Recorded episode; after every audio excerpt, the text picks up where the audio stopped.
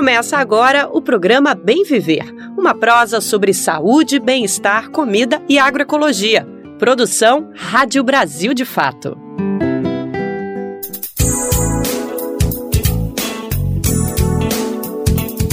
Olá, hoje é quarta-feira, 1 de novembro de 2023. O Bem Viver está no ar com muita informação e prestação de serviço. Novembrou e a gente segue por aqui na sintonia das pautas que discutem uma sociedade mais justa e na direção do bem viver. Eu sou Camila Salmazo e sigo com você pela próxima uma hora. Hoje, substituindo o titular Lucas Weber, que está com sua merecida folga. E vamos aos destaques dessa edição. Caso de censura, YouTube remove canal do Brasil de Fato Rio Grande do Sul sem justificativa plausível. Pesquisa revela que cerca de 30% das prisões no Brasil não tem biblioteca. A psicanalista Vera Iaconelli fala do lançamento do seu livro que defende um novo olhar para a maternidade e o papel das mulheres mães. Agrotóxicos aumento de morte de crianças por leucemia é associada à expansão da soja no Brasil. E você vai conhecer a Rádio CBA, divulgando arte, cultura, cinema e agroecologia na boca do povo. Confira essas e outras informações agora no nosso Bem Viver. Mas antes da gente entrar de fato nas notícias, eu quero lembrar que o horário do nosso programa é sempre de segunda a sexta, a partir das 11 horas da manhã, pela rádio e também pelas principais plataformas de podcast. Você consegue ouvir também no site do Brasil de Fato, na aba Rádio e através das nossas rádios parceiras. O Bem Viver é transmitido na Rádio Brasil Atual 98,9 FM na Grande São Paulo e também pela internet, na nossa rádio web, no site radio.brasildefato.com.br. Mas também dá para ouvir no seu tempo a hora que você quiser. É só acessar o site do Brasil de Fato ou buscar o programa nas principais plataformas de podcast e na rede de rádios parceiras que retransmitem o Bem Viver em todo o Brasil. A lista dessas rádios está disponível no nosso site. Já são mais de 100 emissoras que a gente tem o prazer de ser parceiro na retransmissão do Bem Viver. E se você representa também uma rádio, uma emissora e quer entrar nessa rede, basta se cadastrar acessando radio.brasildefato.com.br e lá você clica em Como Ser uma Rádio Parceira.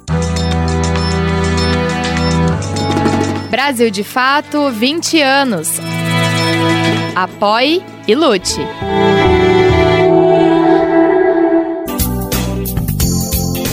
A gente vai começar o Bem Viver de hoje destacando uma situação que pegou muita gente de surpresa. É que o YouTube excluiu o canal do Brasil de Fato Rio Grande do Sul na última segunda-feira, dia 30. A redação em Porto Alegre afirma que recebeu uma mensagem breve informando que a plataforma havia encontrado, aspas, violações graves ou repetidas da política de spam, práticas enganosas e golpes, fecha aspas. O BDF gaúcho alega não saber por qual motivo houve a punição, uma vez que o canal não pratica nenhuma das violações citadas. Essa não é a primeira vez que a redação tem uma de suas plataformas excluídas. Durante o processo eleitoral no ano passado, a fanpage do Facebook passou por uma situação parecida.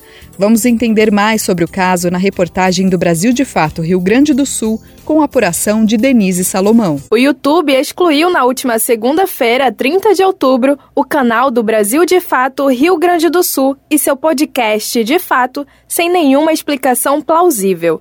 No final da tarde, a redação recebeu uma mensagem breve informando que a plataforma havia encontrado violações graves ou repetidas da política de spam, práticas enganosas e golpes, e por isso o canal foi removido do YouTube. No entanto, o canal não pratica nenhuma das violações citadas pelo comunicado e não se sabe por qual motivo houve a punição como explica a repórter Kátia Marco, do Brasil de Fato, Rio Grande do Sul. Nós fomos surpreendidos no final da tarde da segunda-feira. É, no mesmo momento, é, já fizemos uma contestação e enviamos para o e-mail que eles indicavam.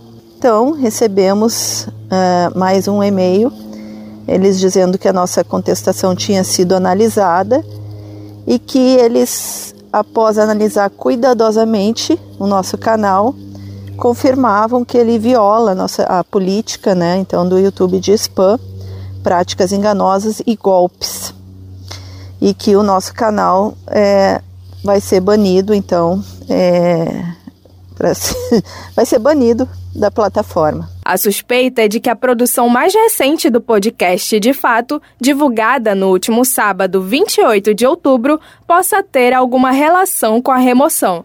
O programa trouxe uma entrevista com o cientista político Bruno Lima Rocha, que abordou as eleições na Argentina e a crise no Oriente Médio, embora nada do que foi veiculado no episódio confronte as determinações do YouTube. Temos absoluta certeza que ele não pratica spam, práticas enganosas ou golpes. É um canal que tem responsabilidade com o jornalismo, que tem responsabilidade com os conteúdos veiculados e o que nos faz pensar que o motivo, né, que a gente não sabe, porque o YouTube não informa realmente qual é o motivo, qual o conteúdo que violou a sua política, foi o último podcast, o podcast de fato, que nós postamos no sábado, com o cientista político Bruno Lima Rocha, sobre a guerra né, de Israel e Palestina. Então, essa é a nossa desconfiança, né? Não podemos afirmar também isso, né? Mas o Bruno é um estudioso do, do Oriente Médio e fala claramente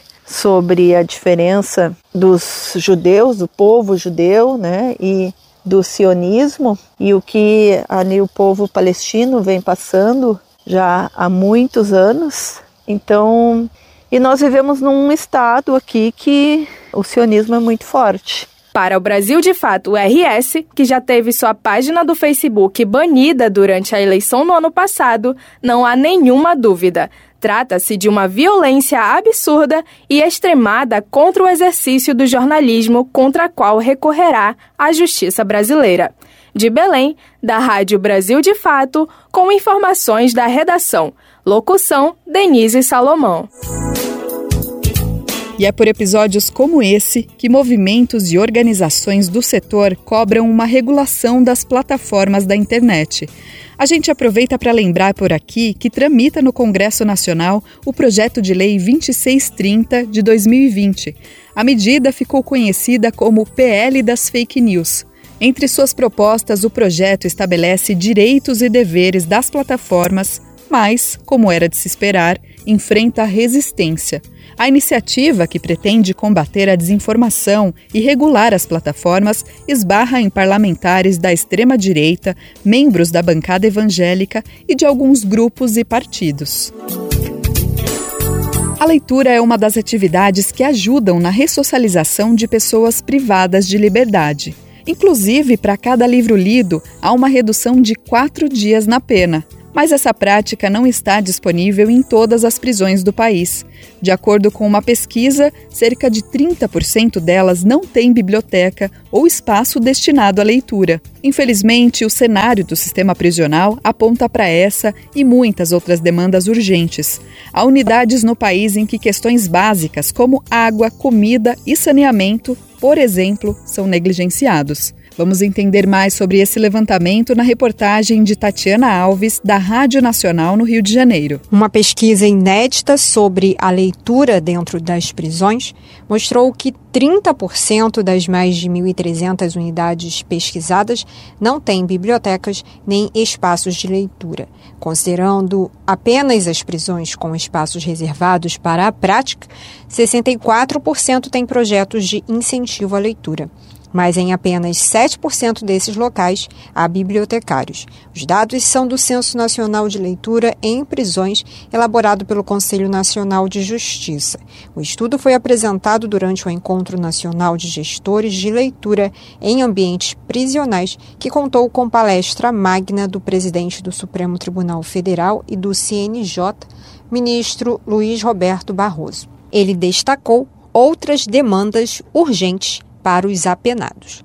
Começa com água. não é água quente, é água. Tem lugares que tem 15 minutos de água por dia quando tem esgotamento sanitário, para que as pessoas não fiquem num ambiente totalmente fétido. Alimentação mínima. As pessoas definham de fome com comida estragada e depois entrou água quente. Então a água quente é a quarta. Se o Estado priva essas pessoas de liberdade, tem o dever de dar a essas pessoas um mínimo de acolhimento. A legislação brasileira permite a redução de quatro dias de pena para cada livro lido na prisão.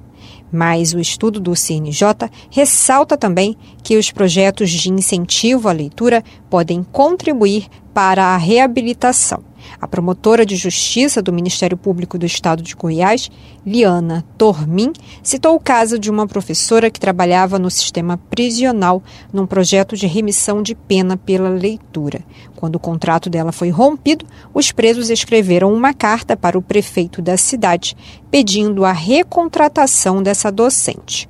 E a história não para por aí. Esses apenados gostam tanto dessa professora que apoiam o trabalho dela também fora da unidade. Ela conduz projetos sociais de assistência a crianças com deficiência física e mental. E os apenados de dentro da unidade prisional constroem brinquedos para ela levar para as crianças carentes. Se isso não for ressocialização, eu não sei mais o que é. O estudo mostrou ainda que o desafio é maior nas prisões masculinas. O levantamento com os apenados mostrou ainda que, em média, mulheres leram oito livros no período de quatro meses cobertos pela pesquisa, enquanto os homens leram apenas dois. Da Rádio Nacional no Rio de Janeiro, Tatiana Alves. Agora no Bem Viver, a gente te convida a deitar no divã que o papo é com uma psicanalista. E se prepara, viu, que as emoções vão vir fortes. A gente está falando da especialista Vera Iaconelli, uma das grandes pensadoras sobre o comportamento humano da nossa geração. Ela recentemente lançou o livro O Manifesto Antimaternalista, que defende uma nova convenção para a maternidade. Ela recentemente lançou o livro O Manifesto Antimaternalista, que defende uma nova convenção para a maternidade. A obra vem repercutindo muito por conta do desafio à lógica convencional que a sociedade ocidental está acostumada a pensar. Segundo a psicanalista, a maternidade está entrando em colapso. Isso tem a ver com o fato de que as mulheres têm sido cada vez mais submetidas a jornadas exaustivas. E outro fator é porque as mulheres também estão dizendo chega. Vamos saber mais da análise da especialista na entrevista com o nosso repórter José Eduardo Bernardes no podcast BDF Entrevista. Brasil de Fato Entrevista. Olá a todas e a todos, está começando agora mais um Brasil de Fato Entrevista e hoje a nossa conversa é com a psicanalista Vera Iaconelli. Tudo bom, Vera? Tudo bem, prazer estar aqui com você conversando sobre o que a gente quiser falar hoje. Estou disponível. Vera Iaconelli é psicanalista, mestre e doutora em psicologia pela Universidade de São Paulo, a USP. Além do atendimento clínico, é colunista do jornal Folha de São Paulo e diretora do Instituto Gerard de Psicanálise. Seu trabalho de pesquisa analisa a constituição da parentalidade e temas que envolvem a gestação, adoção, família, gênero e costumes. Obrigado, viu, por aceitar o convite de vir até aqui. Você está lançando o teu livro, é, já lançou, né? Tá super bem vendido, o Manifesto Antimaternalista. É, eu estava vendo você falar sobre é, o livro e sobre o nome, que apesar do nome ser um manifesto antimaternalista, ele não é contra a maternidade, né? É, você não prega contra a maternidade. É, na verdade, por uma nova maternidade apoiada por outros entes da sociedade, né? É, exatamente, porque quando, como as pessoas não conhecem esse termo maternalismo, que é um termo que vem da sociologia, é, as, inter, interpretam que poderia estar falando contra a maternidade. Não é disso que se trata, se trata ao contrário, de defender a maternidade, pensando como a gente pode tirar certas ideologias que sobrecarregam as mulheres no papel de mães, né? Como a gente pode repensar a forma como a gente entende a maternidade hoje, que o que a gente observa é que ela está entrando em colapso, né? Porque as mulheres já não conseguem mais exercer tantas funções ao mesmo tempo. Então, o antimaternalismo é, é ante uma certa forma de entender a maternidade hoje que está levando a maternidade ao colapso. Ainda há essa questão de uma mulher que opta por não ser mãe, ainda ter esses conflitos na sociedade, ainda há muito dessa regra, dessa regra natural da vida. Há, as mulheres se queixam muito disso. O que mudou é que as mulheres têm mais convicção de dizer não. Não quer dizer que elas não sofram expectativas. Ah, por que você não quer? Você tem algum problema físico? Não encontrou o homem certo? É, qual o seu problema? Né? As pessoas querem saber por que, que ela escolheu isso, achando que deveria existir alguma patologia implícita aí. O que, o que modifica é que as mulheres estão assumindo mais. Não quero ter filhos. Mas as expectativas continuam, né? Você começa o livro trazendo sua experiência familiar. Esse livro, ele também é sobre a sua relação com a maternidade? Necessariamente, né? Porque eu acho que assim, quando a gente faz uma escolha ao longo da vida e a gente vai reiterando essa escolha, é, ela diz respeito à nossa história, diz respeito a questões inconscientes também, né? Então, no meu caso, em relação à minha família, a minha questão sobre a origem, que está colocada desde o começo por conta da minha mãe ter sido adotada, né, na maternidade onde ela nasceu, uma adoção brasileira. Eu começo o livro contando isso. É, mas depois também como mãe, como mulher, como mãe, com as minhas duas filhas, que hoje são jovens adultas, né? É, tudo que eu passei para conciliar o casamento, a vida pessoal, o trabalho, a maternidade, uma maternidade muito investida, mas também um trabalho muito investido. Então, como é que fica isso, né? Então, e na clínica com o psicanalista, três décadas ouvindo as mulheres é, se havendo com essa conciliação também, né? Então, foi nesse, nesse, nessa mistura de coisas que a minha pesquisa se deu sempre voltada para psicanálise e parentalidade. E aí eu tentei responder algumas questões que vieram da clínica, da teoria uh, e também da minha vida pessoal através desse, desse último livro, né? E quando a gente se propõe a escrever, se debruça sobre um filme, que seja, que uma produção que a gente está fazendo, a gente em geral traz é, críticas a nós mesmos, dos nossos processos. Como é que foi para você escrever esse livro e se confrontar com a tua maternalidade? Então, é, quando você escreve e você vai desenvolvendo o teu pensamento, né, é, você vai se expondo terrivelmente. E as coisas que você não consegue entender, provavelmente são coisas que você não consegue entender na tua própria história. Quer dizer, para psicanálise são coisas às quais você resiste, porque são dolorosas ou porque são difíceis, né? Tem inclusive, é, inclusive um método da, da psicanálise de escrever, né? Aham, sim, a, a escrita pode ser extremamente elaborativa, né? Mas principalmente quando ela é ficcional. Mas na não ficção você também está se expondo, você também está falando dos teus dilemas, das tuas questões, dos teus medos, das tuas fantasias. Aquilo está um tanto colocado ali, tanto que eu vou mostrar no livro é, a posição de Freud lá em 1920, como era atravessada pelo maternalismo, como era atravessada pelas fantasias do Freud em relação à mulher e à mãe. Então, é, e a gente está atravessado na nossa época com as nossas fantasias e as nossas crenças. Então, é, todo esse estudo me fez rever muito a minha posição como mãe, como mulher. É, é uma coisa que você procura elaborar algo, mas aquilo se transforma também para você, né? Você também traz a expressão no livro padrão ouro de maternidade, né? É, e de cuidado, uma relação que você faz. É, como é que isso impacta na imagem que vem sobre quando a gente pensa é, que como a mulher pensa que é como mãe, né? É, como ideal de mãe, é, e ele às vezes esbarra nesse completamente inacessível, né? É, isso eu, eu, eu, trago como um tema muito sério do livro, porque a gente fala assim, ah, a maternidade é tão linda, a maternidade é sagrada, a maternidade... Sim, mas depende qual. Né? Então, assim, a maternidade branca, de classe média alta, de mulheres casadas, cisgênero, heterossexuais, lá com seu maridinho, papá, é a maternidade, genitoras, gestar e parir, é a maternidade padrão ouro.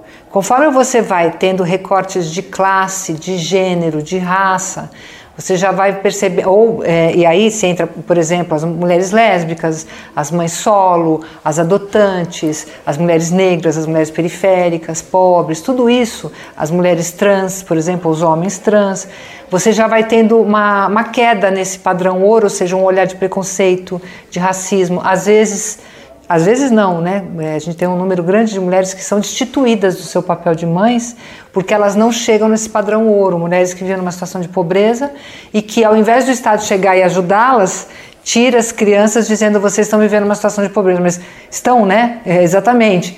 Então tem muito preconceito das outras mães que não estão nesse nível. Isso é muito importante pensar para a gente pensar, por exemplo, no poder judiciário na, na escola? É, como é que a gente escolhe as mães que devem ser ouvidas, aquelas que devem ser destituídas? É, como é que a gente chama, se a gente chama o pai ou não chama?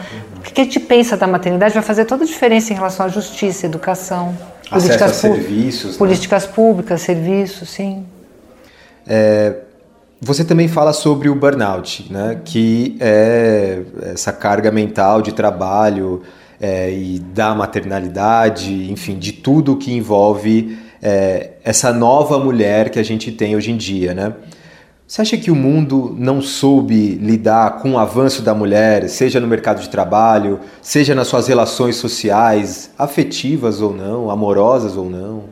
Olha, decididamente não soube, porque na verdade as mudanças que vieram com o feminismo, dessa revolução sem tiros, né? Que na verdade quem, quem morre no feminismo são as mulheres.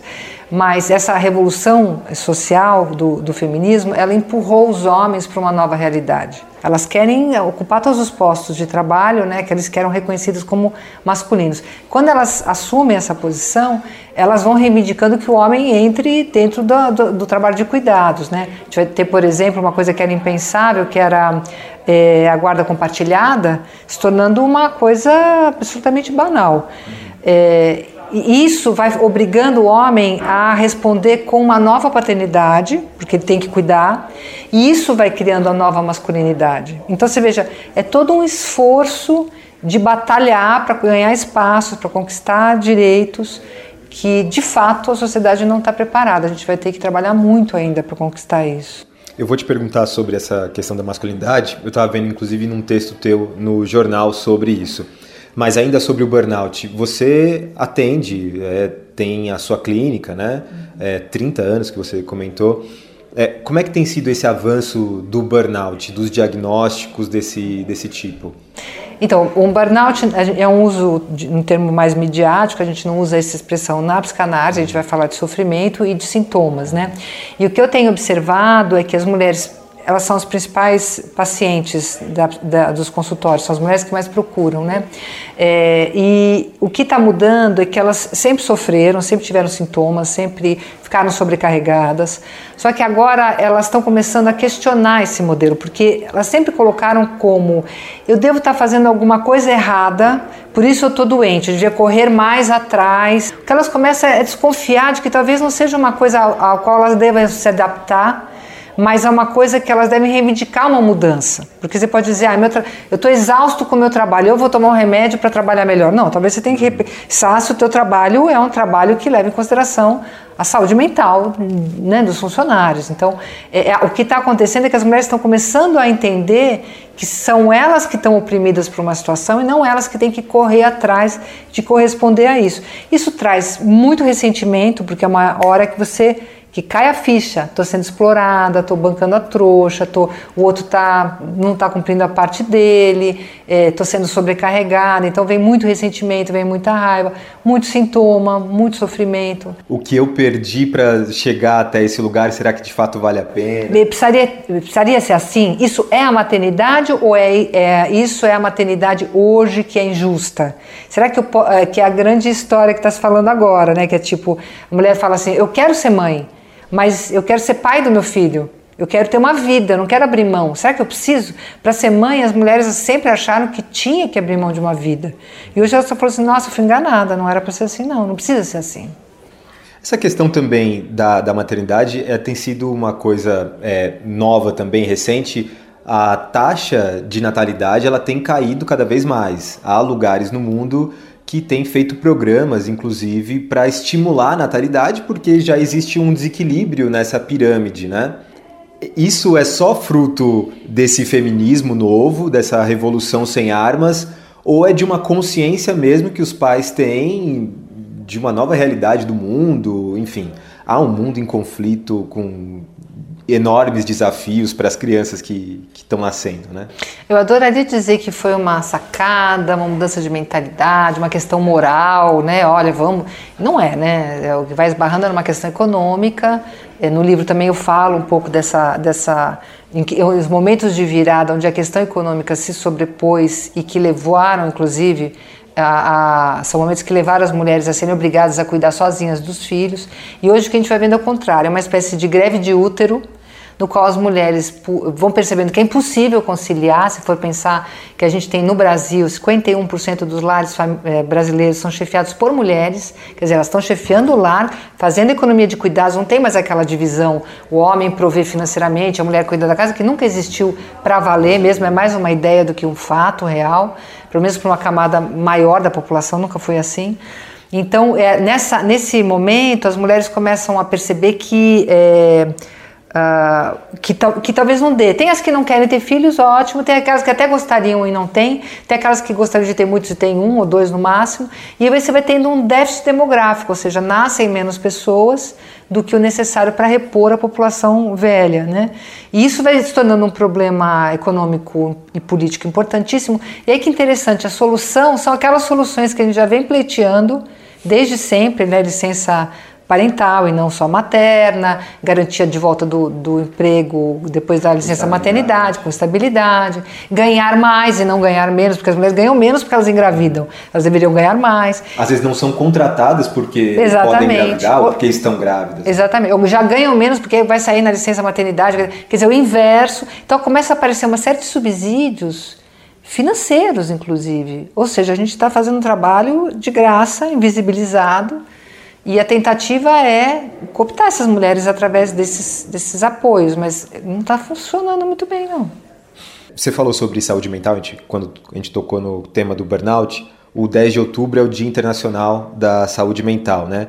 Para além de toda essa carga das mulheres é, que a gente está falando aqui no programa, a gente vive também uma questão geral de degradação da saúde mental da população, né? Que momento é esse que a gente vive? A gente vive um momento que se agrava, quer dizer, um momento dentro da, da, lógica capitalista, que é individualista, e cada um por si, né, e só interessam os bens materiais, o sujeito vai sendo apagado, isso tem um preço muito grande. Mas a partir da, do neoliberalismo, isso se, isso se potencializa de uma forma tão gigantesca, que com a ideia de Estado mínimo, que é um cada um que se vire, cada um que cuide de si, e o que, que acontece? O que acontece é que a gente vai vendo as populações, aquilo que o Estado poderia tentar equalizar nas diferenças, no abismo social, só aumenta. Hoje, se a gente tivesse é, todos os psis, psicólogos, psicanalistas, psiquiatras, atendendo a população, se a população tivesse acesso a, a todos, ainda assim não haveria serviço suficiente para a demanda que existe né? mesmo que as pessoas tivessem acesso a todos. É interessante isso. O que significa que a gente está vivendo uma situação tão insalubre na, na realidade de vulnerabilização dos serviços, do enxugamento do Estado, que, que, a gente precisa começar a pensar numa frase do Tom Zé que me ocorreu agora, ao persistirem os os médicos consulte o sintoma. Ou seja, se a gente está precisando de tanto médico, de tanto remédio, é que talvez o estilo de vida da gente que tenha que ser repensado. Porque senão a gente entra numa lógica que é assim, você não está bem no teu trabalho, então vou te dar um remedinho para você ficar bem, bem energizado, para não ter que ir lá no teu trabalho e reivindicar que o teu trabalho é uma porcaria, né? Então, ao invés de fazer uma, uma reivindicação social de mudanças, a gente vai se medicando e vai se tratando para tentar se adaptar. Então, a saúde mental também tem que ser pensada também em termos de será que a gente não tem que mudar o estilo de vida ao invés de achar que tudo tem que acabar em tratamento? E parte da população é, tem se automedicado ou está altamente medicada por dopantes, né? É, remédios que vão te colocar numa outra zona ou trazer você para uma zona de conforto, talvez. É, que reflexos isso tem para o nosso futuro? Isso tem sido muito comum agora, mas com certeza a gente vai ter que lidar com isso mais adiante. Né? Então, a indústria farmacêutica está. É, a, gente tá, a gente sabe vários escândalos, né? Hoje nos Estados Unidos, por exemplo, morrem milhares de pessoas por dia por overdose de remédios que foram receitados que são incentivados pela indústria farmacêutica para a venda desses remédios, pelos médicos que ganham prêmios, tem documentários, inclusive, tem várias reportagens bem denunciando isso daí, do uso excessivo da medicação. Então, isso entra numa lógica também uma lógica neoliberal na qual você tem que estar tá bem, se você não está não tá bem porque você deixou de fazer alguma coisa, yoga, pão, meditação, correr 5 horas da manhã. É, aí. você está dormindo demais em vez de acordar cedo e fazer o que você tem que fazer. Então tem essa culpabilização do indivíduo, não se pensa mais no social, e a medicação ela vem para preencher isso, né? Ela vem, olha, você não está bem, se medica, a indústria farmacêutica entra com tudo, é, sem um pingo de ética, enfim. E, e, a gente vai vendo esse, esse adoecimento se, se propagar, né?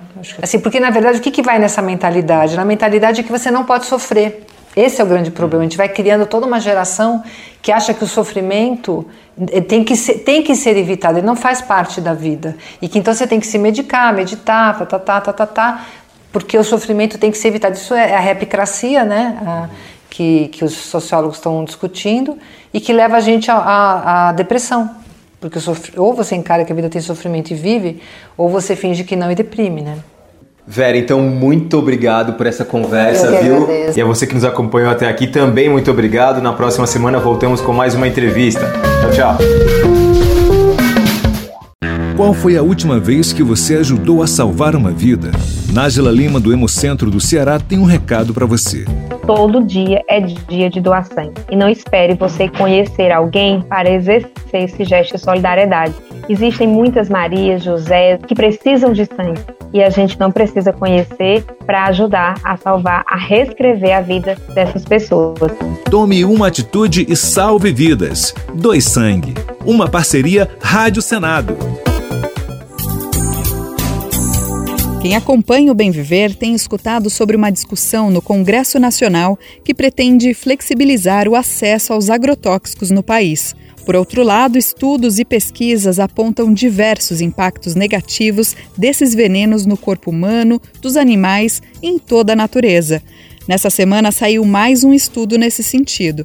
Dessa vez, a pesquisa associou o aumento de casos de leucemia infantil no Brasil à expansão do cultivo de sojas com grande uso de pesticidas nas plantações do grão. A reportagem é de Giovana Girardi, da Agência Pública, com locução de Denise Salomão. Um estudo divulgado na última segunda-feira, 30 de outubro, associa o aumento de casos de leucemia infantil no Brasil à expansão do cultivo da soja e ao grande uso de pesticidas nas plantações do grão. Em meio à discussão no Congresso de um projeto de lei para flexibilizar o acesso aos agrotóxicos no país, amplamente defendido pela bancada ruralista, o artigo retrata o Brasil como o país que se tornou nos últimos anos tanto líder mundial na produção de soja quanto de consumo de pesticidas perigosos. O grupo de pesquisadores norte-americanos liderados por Marin Skidmore, da Universidade de Illinois, encontrou pelo menos 123 mortes adicionais de crianças com menos de 10 anos entre 2008 e 2019 no Cerrado e na Amazônia, relacionadas indiretamente ao uso de pesticidas no cultivo de soja. O trabalho fez uma análise populacional considerando 15 anos de dados de saúde cruzando informações de câncer infantil com o avanço da soja pelos dois biomas. O artigo aponta ainda que a área de soja no Cerrado triplicou de 5 milhões de hectares para 15 milhões entre 2000 e 2019. Na Amazônia, a área de soja cresceu 20 vezes, de 0,25 milhão para 5 milhões de hectares, já o uso de pesticidas nessas duas regiões cresceu entre 3 e 10 vezes no mesmo período. Este aumento, revela o estudo, se refletiu nos casos da doença. De acordo com os cálculos dos cientistas, a cada 10 pontos percentuais de aumento na produção de soja, houve quatro mortes adicionais de crianças de menos de 5 anos e cerca de duas mortes de crianças abaixo de 10 anos por 100 mil habitantes. A pesquisadora Marin Skidmore afirma que os resultados sugerem que cerca de metade das mortes pediátricas por leucemia no período podem ser ligadas à intensificação agrícola da soja e à expansão dos pesticidas. No entanto, Skidmore destaca que não se está advogando por uma interrupção total do uso dos pesticidas. Ela afirma que são tecnologias importantes e válidas, mas precisam ser adotadas com segurança. E que os resultados da pesquisa são um forte aviso de que o uso seguro de pesticidas é o melhor tanto para a produtividade agrícola quanto para as comunidades.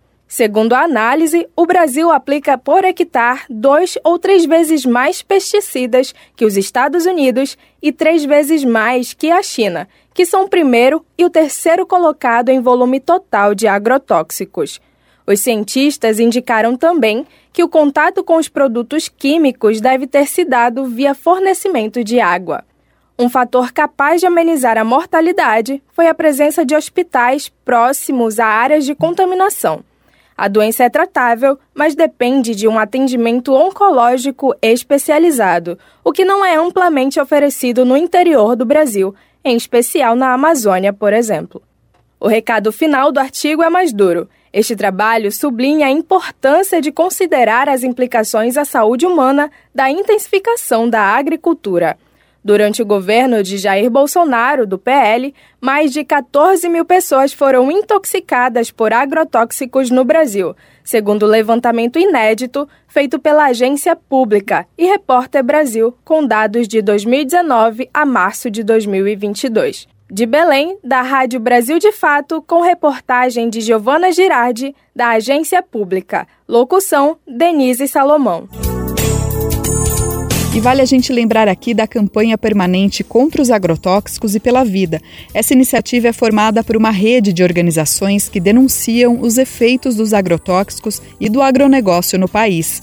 A campanha foi lançada em 2011 e serve como referência de estudos e militância por uma produção de alimentos de forma saudável a partir dos princípios da agroecologia. Para acessar, basta digitar contraosagrotóxicos.org. Repetindo, contra. Imagine a seguinte cena: alguém senta para comer uma comida gordurosa e a outra pessoa fala para ela tomar cuidado com o colesterol. Situações do dia a dia da gente, né? Sabemos que o cuidado com a alimentação é importante sempre para todas as pessoas, e além disso, a prática de exercícios físicos. Mas será que a forma de alertar sobre essa situação pode levantar estigmas sobre o colesterol? É comum a gente ouvir também as pessoas falando que todos os tipos de gordura presentes no nosso corpo são um vilão da saúde. Mas está certo isso? Vamos tirar a dúvida agora mesmo na reportagem de Márcia Vanza, da Rádio USP. Ela conversou com o professor José Carlos Fará, que explica para que, que serve o colesterol. Corpo e Movimento, por José Carlos Fará.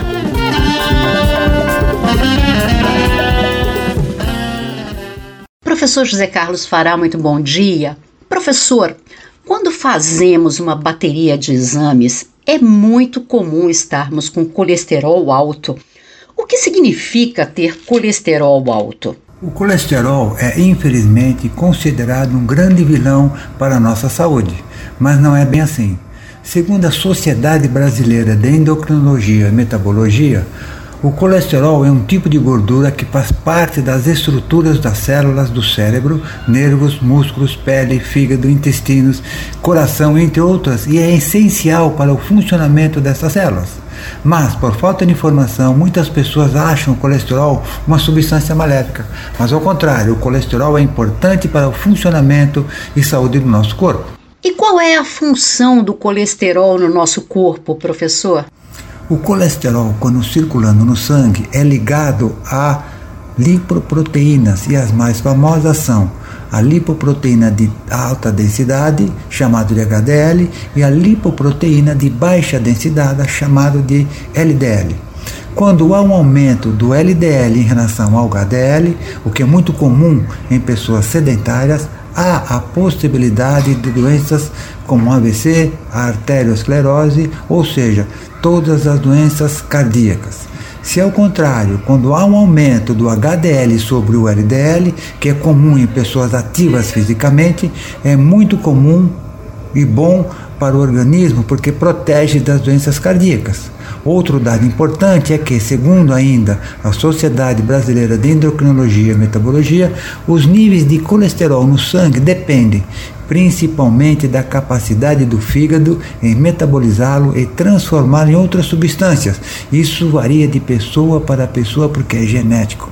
É muito comum encontrarmos pessoas magras com colesterol elevado e pessoas com sobrepeso com colesterol baixo, porque depende da capacidade do fígado em metabolizar. Professor, e como nós podemos controlar os níveis de colesterol no sangue? Uma boa alimentação balanceada e individualizada é o primeiro passo.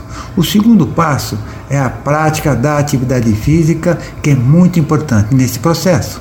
As atividades aeróbias, como caminhada, natação, ciclismo, remo, entre outras, combinada com a atividade da musculação, eleva os níveis de HDL e colesterol, que é o bom, e diminui os níveis de LDL e colesterol, que é o ruim.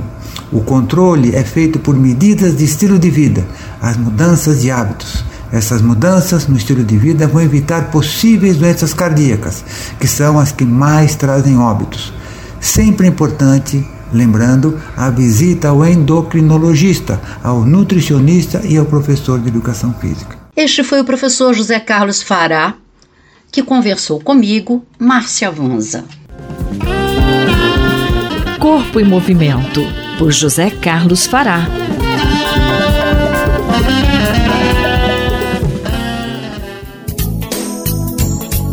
A taxa de desemprego no Brasil caiu para 7,7% no período entre julho, agosto e setembro deste ano. Os dados foram apresentados pela PNAD, a Pesquisa Nacional por Amostra de Domicílios Contínua do IBGE. Esse é o menor nível desde o último trimestre de 2014, quando o percentual ficou em 6,6%. Vamos ouvir agora a reportagem para saber também os índices de população ativa e renda média da população brasileira. Quem traz para a gente é Cristiane Ribeiro, da Rádio Nacional do Rio de Janeiro. A taxa de desemprego no Brasil caiu para 7,7% no terceiro trimestre deste ano, o menor nível desde o último trimestre de 2014, quando ficou em 6,6%. De abril a junho de 2023, o índice ficou em 8% e no terceiro trimestre do ano passado, em 8,7%. Os dados são da PNAD, a Pesquisa Nacional por Amostra de Domicílios Contínua, divulgada nesta terça-feira pelo IBGE. Com esse resultado, o número de desempregados no país é de 8 milhões e 300 mil, ou 3,8% abaixo do trimestre anterior e 12,1% a menos do que o terceiro trimestre de 2022. Já a população ocupada totalizou 99 milhões e 800 mil pessoas, o que representou uma alta de 0,9% em relação ao trimestre anterior e de 0,6% na comparação com o terceiro trimestre do ano passado. É também o maior contingente da série histórica da pesquisa iniciada em 2012. Segundo a coordenadora da pesquisa, Adriana Berengui, a maior parte desse aumento do número de ocupados, de 587 mil pessoas, veio da categoria de empregados com carteira assinada no setor privado. Berengui explicou que essa foi a única categoria investigada pela pesquisa que apresentou crescimento significativo. Em relação aos setores econômicos analisados pela pesquisa, o único que registrou aumento significativo no número de ocupados foi o de informação, comunicação e atividades financeiras, imobiliárias, profissionais e administrativas. O rendimento médio real foi estimado em R$ 2.982, um crescimento de 1,7% em relação ao trimestre encerrado em junho e de 4,2% frente ao mesmo período do ano passado. Da Rádio Nacional no Rio de Janeiro, Cristiane Ribeiro. Na entrevista coletiva de apresentação dos dados, o ministro Luiz Marinho, da pasta do Trabalho, afirmou que a retomada de obras e da política de valorização do salário mínimo, entre outros fatores, vão provocar impacto maior do emprego em 2024. O assunto agora é a aplicação do Enem, o Exame Nacional do Ensino Médio. As provas estão marcadas para este mês de novembro. A primeira delas para o próximo domingo, dia 5, e a segunda para o domingo seguinte, dia 12. Quem se inscreveu no exame já teve o seu local de prova divulgado e, em alguns casos, houve reclamação pela distância do endereço definido. Não é para menos, né? A gente lembra das imagens de pessoas barradas por atrasos mínimos, situações que até viralizam na internet há alguns anos. Apesar da frustração de quem perde o exame, nem sempre a repercussão na internet rendia decisões que considerassem a locomoção e a mobilidade dessas pessoas. Algumas vezes, até memes eram criados. Mas nessa edição, o INEP, que é o instituto responsável pelo Enem, tomou uma atitude diferente. Quem tiver o local de prova a mais de 30 quilômetros e não conseguir comparecer, vai poder realizar a prova em outra data mas vamos entender como funciona melhor a medida. Quem tiver o local de prova do Enem a mais de 30 quilômetros de casa e não conseguir comparecer vai poder fazer as provas em outras datas. Nestes casos, o Exame Nacional do Ensino Médio será nos dias 12 e 13 de dezembro. A informação foi divulgada nesta segunda-feira pelo INEP, o instituto ligado ao Ministério da Educação responsável pelo Enem. Na última semana, os estudantes tiveram acesso aos locais de provas e houve reclamação por causa das distâncias instâncias. Segundo o INEP, na página do participante haverá uma aba para que os interessados na nova aplicação tenham o pedido analisado. E o sistema vai receber as informações no período de 13 a 17 de novembro. As normas do INEP garantem que os candidatos serão distribuídos num raio máximo de 30 quilômetros do domicílio informado na inscrição. Por isso, a mudança para quem estiver a uma distância maior e não conseguir chegar. De acordo com o Instituto Instituto, os casos correspondem a 1% do total de inscritos, cerca de 50 mil pessoas, a maioria em grandes cidades como São Paulo, Rio de Janeiro e Brasília.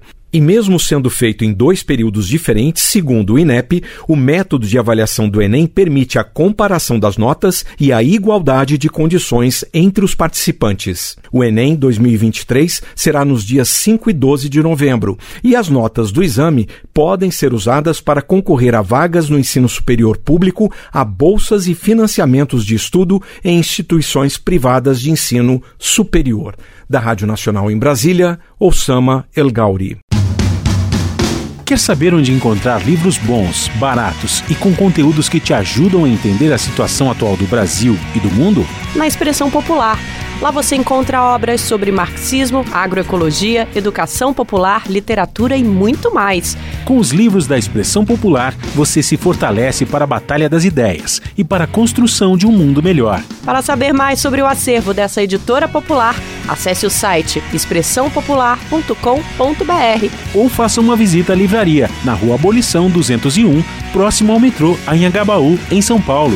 Editora Expressão Popular. Vamos destacar agora o Emancipa Axé, encontro que vai discutir o que as comunidades de matriz africana podem fazer na luta antirracista. O evento será realizado no próximo dia 15 deste mês, na capital paulista.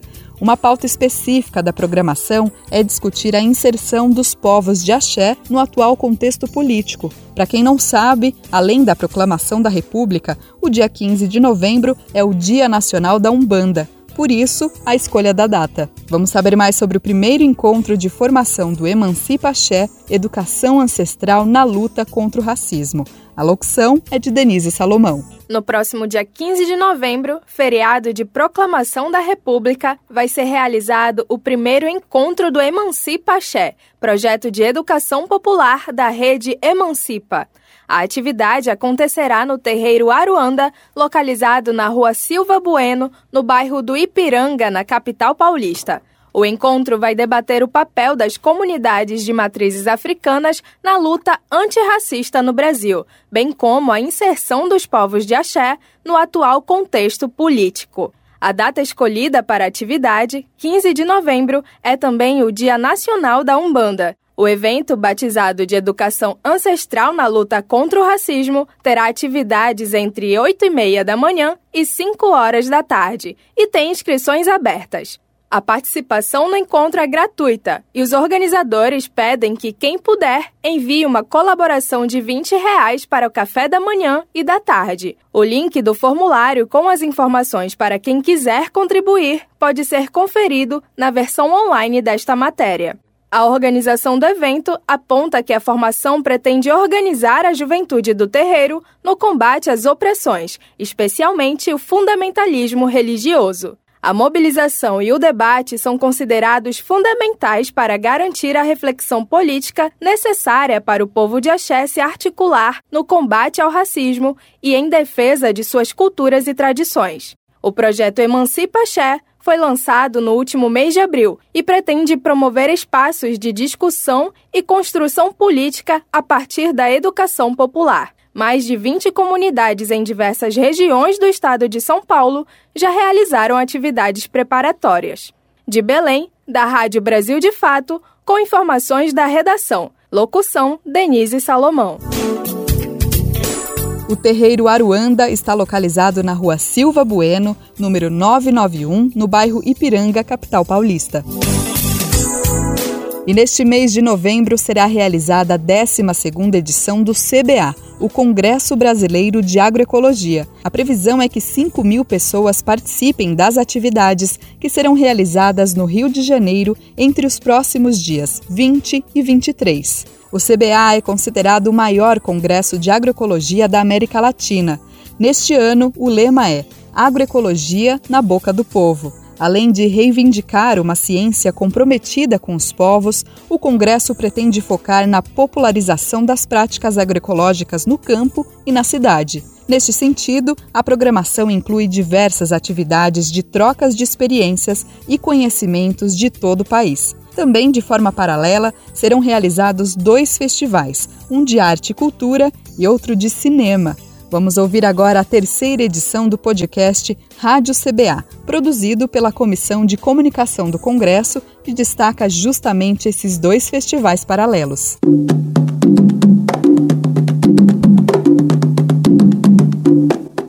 Olá, povo artista da agroecologia! Eu sou Ludmila Balduino, da Comunicação do Congresso Brasileiro de Agroecologia, o CBA. E eu sou a Vanessa Cancian, também da Comunicação do CBA. Neste episódio do podcast Agroecologia na Boca do Povo, a gente vai falar sobre dois grandes festivais de arte, cinema e cultura que fazem parte da programação do Congresso, que acontece aqui no Rio de Janeiro em novembro. Pois é, Vanessa. Junto com o CBA, o maior congresso de agroecologia da América Latina, vão acontecer dois festivais com entrada gratuita. O segundo fica Eco, Festival Internacional de Cinema Agroecológico, e o primeiro FACA, Festival de Arte e Cultura da Agroecologia. Os dois eventos vão engrossar o caldo da agroecologia entre os dias 21 e 23 de novembro. Essa segunda edição do Fica Eco vai trazer uma seleção de filmes que perpassam temáticas agroecológicas para as telas do Cine Odeon, na Cinelândia, aqui no centro do Rio. Neste Fica Eco foram inscritas 215 produções cinematográficas de 23 estados brasileiros e 5 países da América Latina. Todos os filmes selecionados vão receber a obra O Mama, Deus Criador Yanomami, um troféu feito pelo artista plástico Felipe Corcione. E a gente conversou com a Dagmar Talga, uma das organizadoras do Fica Eco. Ela contou que o Festival de Cinema Agroecológico vai destacar produções comunitárias em sua programação. Escuta só.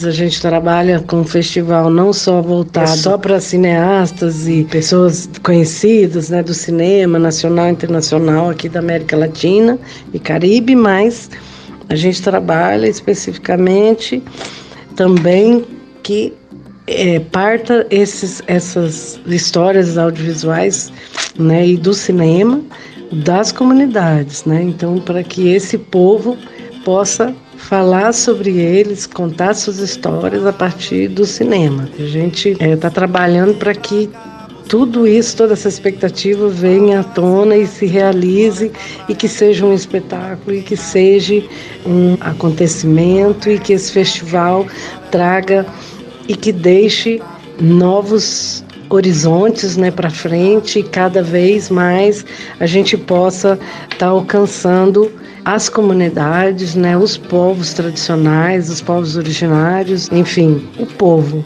que possa contar a sua história. Já tô estourando a pipoca.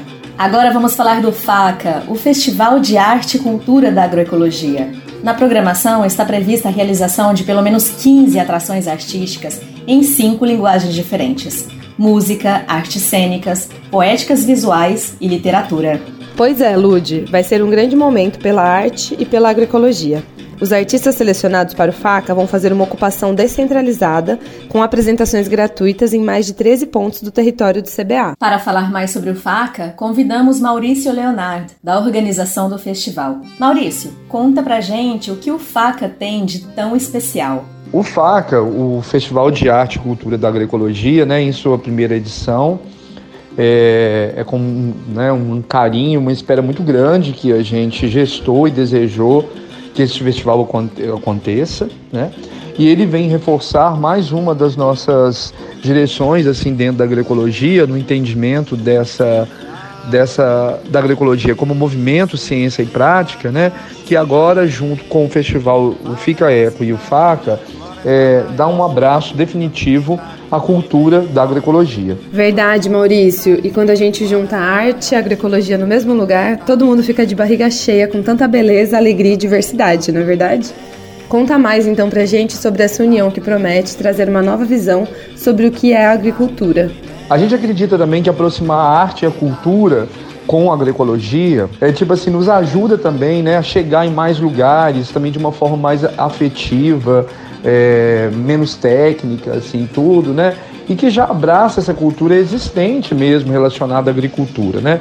Lembrando que é, né, essa palavra agricultura no, nos traz essa proximidade, assim, tudo, né? A agricultura, antes de, de uma técnica de produzir, ela é uma cultura, né? E uma cultura específica de um, um grupo, de um povo que tem aí cultivado né, suas sementes, suas plantas, é, realizando isso junto com os festejos, com as celebrações, né, com respeito ao alimento, né, como uma, uma, coisa sagrada, assim tudo, né, e que deve então ser celebrada, deve ser é, guardada com carinho, deve ser respeitada, né. Então isso tudo que motiva o faca. Esses festivais vão ser maravilhosos e seguem a proposta do tema dessa edição do Congresso Brasileiro de Agroecologia, que é Agroecologia na Boca do Povo. E eu vou gostar muito de conhecer os filmes premiados no Fica Eco. E você, Vanessa, qual atração você acha que vai ser imperdível? Olha, Lude, eu acho que tem muita coisa imperdível dentro da programação do CBA. Eu mesma tô ansiosa para saber a programação do Faca. Vamos que vamos. Em breve vai sair aí nas redes. Este episódio do podcast Agroecologia na Boca do Povo está chegando ao fim. Lembre-se que o Congresso Brasileiro de Agroecologia acontece entre os dias 20 e 23 de novembro, na região da Lapa e arredores, centro da cidade do Rio. Saiba mais no nosso site cba.abaagroecologia.org.br. A Rádio CBA é uma iniciativa da Comissão de Comunicação e Cultura do 12º CBA, Congresso Brasileiro de Agroecologia. Participe do CBA, gente, ele vai acontecer de 20 a 23 de novembro na cidade do Rio de Janeiro. Esse episódio foi editado por Luana Martins. A música que você escutou ao longo dele é o jingle oficial do CBA, produzido por Felipe Sereno e Lipe Torre. Junta com quem tá vindo Junta com quem tá com quem tá com quem tá vindo